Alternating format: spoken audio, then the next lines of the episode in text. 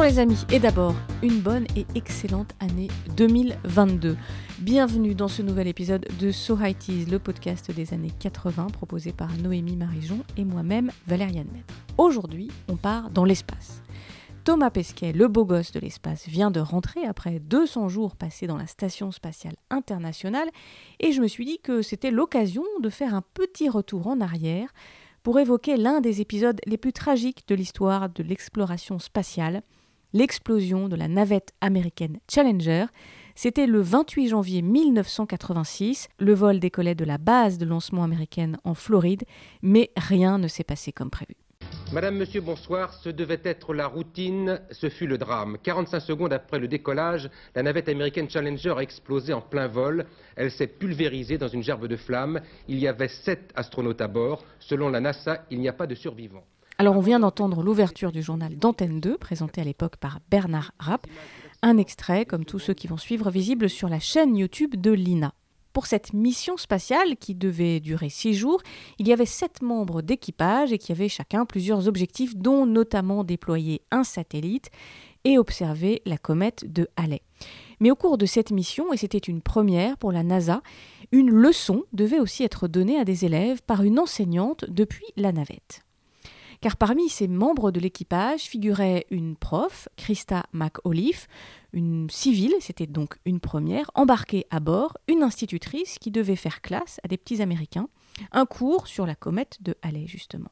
Et en faisant monter à bord une civile, une femme de 37 ans, une mère de famille, une prof à l'allure classique, issue de la middle class, la NASA, et surtout le président américain de l'époque, Ronald Reagan, voulait rendre l'espace accessible à tous. Car à la fin des années 1980, les vols spatiaux, s'étaient devenus moins spectaculaires. On était loin de la guerre médiatique entre l'URSS et les États-Unis pour savoir qui enverrait le premier homme dans l'espace et qui poserait le premier le pied sur la Lune. En 1986, malgré la présence de cette civile à bord de Challenger, une seule chaîne de télé, CNN, retransmet en direct le décollage depuis le Kennedy Center. Bon, c'est quand même un beau spectacle, le décollage d'une navette. Alors des milliers de gens se pressent aux abords du centre de décollage en Floride pour regarder. Et puis les équipes techniques, elles, sont basées à Houston, au Texas. A priori, cette affaire de décollage de Challenger, c'est bien rodé. C'est quand même le 25e vol. C'est quasiment la routine pour la NASA. Ce matin du 28 janvier, en Floride, en fait, il fait très froid. Et tout le monde est quand même impatient de voir décoller cette navette parce que le vol est repoussé depuis une semaine. D'abord, il y a eu les mauvaises conditions météo. Et puis, il a fallu repousser encore le vol à cause d'un problème sur une trappe sur la navette. Enfin, la NASA programme le vol pour ce matin du 28 janvier. Dans la nuit précédant le départ, les températures ont largement baissé, même pour la Floride. On observe du givre sur des éléments du pas de tir, et c'est d'ailleurs ce qui pousse la NASA à retarder encore le décollage de quelques heures, histoire de vérifier l'état des équipements à cause de la glace accumulée partout. Enfin, il est 11h38, heure locale, 17h38 en France. La navette va prendre son envol. Alors la navette, elle est blanche, elle est accrochée à un très très gros réservoir, une sorte de gros tube orange, lui-même pourvu de chaque côté de deux petites fusées, blanches également. On les appelle les boosters et ce sont elles qui vont donner la puissance maximum au décollage pour que cette fusée puisse partir dans l'espace. Allumage du moteur principal, allumage des deux fusées, les boosters qui sont de part et d'autre de l'énorme réservoir, c'est le décollage superbe. À terre, ils sont admiratifs. Très rapidement, la navette atteint les 3 à 4 km par seconde.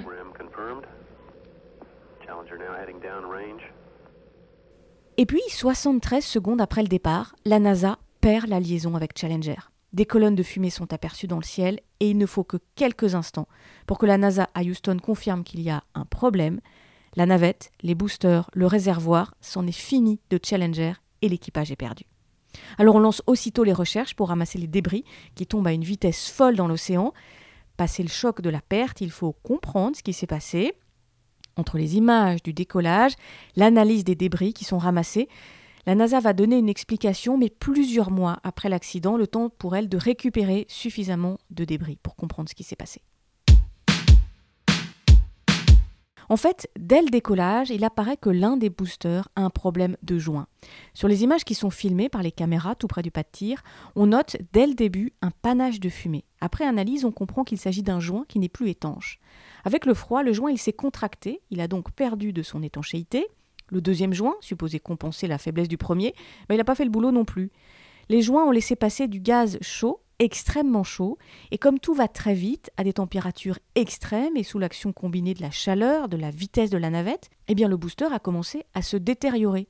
Mais au sol, comme dans la navette, on ne réalise pas ce qui se passe au moment du décollage. On entend même le commandant dire OK, plein gaz. À terre, ils sont admiratifs? Très rapidement, la navette atteint les 3 à 4 km par seconde. Quelques secondes après le décollage, le réservoir est atteint par les gaz qui s'échappent du booster. Une brèche s'ouvre, libérant le carburant, et c'est l'explosion. La navette est déviée de sa trajectoire par cette boule de feu géante, mais le cockpit en lui-même, il n'a pas explosé. Il est robuste. Sauf que la NASA n'a pas prévu de procédure d'expulsion des astronautes dans ce cas. C'est irréalisable. On n'a pas le temps de les faire sortir. Le cockpit est secoué, l'équipage, qui subissait déjà une forte poussée lors du décollage, se retrouve en chute libre. La navette s'est écrasée à plus de 300 km/h dans l'océan. L'enquête montre qu'une partie des astronautes a eu le temps d'activer un dispositif de secours pour libérer quelques secondes d'oxygène, avant probablement de perdre connaissance et de mourir dans le crash de la navette. Au sol, c'est la consternation. Les élèves de Christa comme les familles ont assisté à l'accident. Il n'y avait qu'une seule chaîne en direct, mais l'information s'est propagée aussi rapidement que la mort du président Kennedy. Des millions d'Américains, encore aujourd'hui, sont capables de dire ce qu'ils faisaient lorsqu'ils ont vu les images de l'explosion de Challenger. Le président américain Ronald Reagan devait prononcer ce jour-là son discours sur l'état de l'Union. C'est le discours annuel de politique générale, disons. Il repousse son allocution d'une semaine. Mais ce jour-là, juste après l'accident, il prend quand même la parole depuis le bureau ovale à la Maison Blanche et prononce le célèbre Challenger Speech. Ladies and gentlemen, I'd planned to speak to you tonight to report on the state of the Union. But the events of earlier today have led me to change those plans. Today is a day for mourning and remembering. Nancy and I are pained to the core by the tragedy of the Shuttle Challenger. We know we share this pain with all of the people of our country.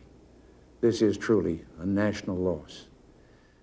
Ce discours d'hommage est considéré comme l'un des plus importants adressés à la nation américaine par un président.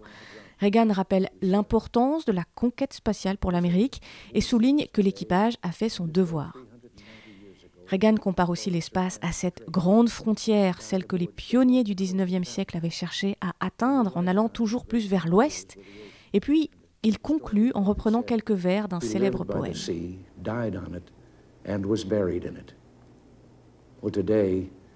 We can say of the Challenger crew, their dedication was, like Drake's, complete. The crew of the Space Shuttle Challenger honored us for the manner in which they lived their lives. We will never forget them, nor the last time we saw them, this morning, as they prepared for their journey and waved goodbye, and slipped the surly bonds of earth to touch the face of God. Thank you. Nous ne les oublierons jamais, ni la dernière fois que nous les avons vus, ce matin, quand ils préparaient leur voyage, et dirent au revoir, et rompirent les liens difficiles avec la terre pour toucher le visage du Créateur. L'extrait de ce discours se retrouve sur la chaîne YouTube de la bibliothèque du président Reagan. Les restes des astronautes sont rendus aux familles en avril 86. Une partie des corps non identifiables est inhumée au cimetière national d'Arlington, celui-là même où repose le président Kennedy. Parmi les objets personnels des astronautes, on retrouve un drapeau américain intact, un morceau de l'un des premiers avions ayant traversé l'Atlantique, mais aussi un ballon de foot signé par une équipe de sport. Ce ballon est reparti 20 ans plus tard dans l'espace en hommage à bord de la Station spatiale internationale. Aujourd'hui encore, il arrive que certains débris de cette navette ou même du satellite soit retrouvée au gré des courants marins, une loi américaine interdit formellement de détenir le moindre débris de Challenger. Tout doit être immédiatement remis à la NASA. Cet accident de Challenger a eu un impact très important aux États-Unis. D'abord parce que pendant deux ans et demi, aucune navette n'a décollé. Un arrêt des lancements qui a profité alors à Ariane et donc aux Européens qui ont lancé des satellites depuis leur base à Kourou en Guyane, Ariane et les Européens ont donc récupéré la moitié du marché du lancement des satellites jusqu'à l'arrivée des lanceurs réutilisables, c'est donc SpaceX. Ensuite, l'organisation de la NASA a été très critiquée. Une enquête révèle par la suite que des ingénieurs avaient en fait alerté la NASA sur un possible défaut des fameux joints par température froide. Mais comme la NASA lançait depuis la Floride, on s'imaginait que vu les températures, il n'y avait pas vraiment de problème et la NASA n'avait pas tellement tenu compte des alertes. En 1986, moi j'étais trop petite pour regarder cet événement à la télévision. Mais je reconnais que aujourd'hui j'ai toujours une petite pensée pour l'équipage lorsque je regarde une navette décoller ou revenir sur la Terre. J'ai toujours un petit pincement quand je vois les flammes, la fumée, et je souhaite intérieurement bon vol à ceux qui sont enfermés dans la petite boîte de métal. Cet épisode tragique de l'histoire spatiale, moi j'ai découvert par la musique. Bizarre? Pas tant que ça. En 1986, un célèbre musicien français donne un concert à Houston, au Texas, pour célébrer les 150 ans de la NASA. Un musicien habitué aux scènes géantes et aux mises en scène hors normes. Et là, tu te dis, non, elle va pas recaser Jean-Michel Jarre dans un podcast sur l'espace. Ah, tu l'avais pas vu venir, hein? Eh bien si. Jean-Michel Jarre avait prévu un morceau particulier pour célébrer cette fête de l'espace à Houston, car Ronald McNair, l'un des membres de la navette Challenger, était saxophoniste, et il avait composé avec son ami Jean-Michel Jarre un solo de saxo qu'il devait enregistrer dans l'espace.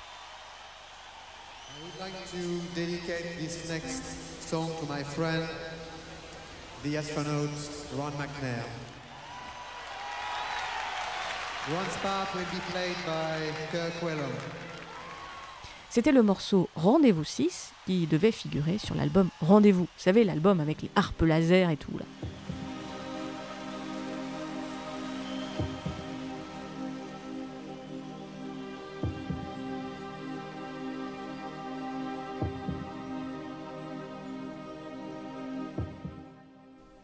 En hommage, Jean-Michel Jarre a rebaptisé ce morceau Ron McNair et le joue lors du concert de 1986.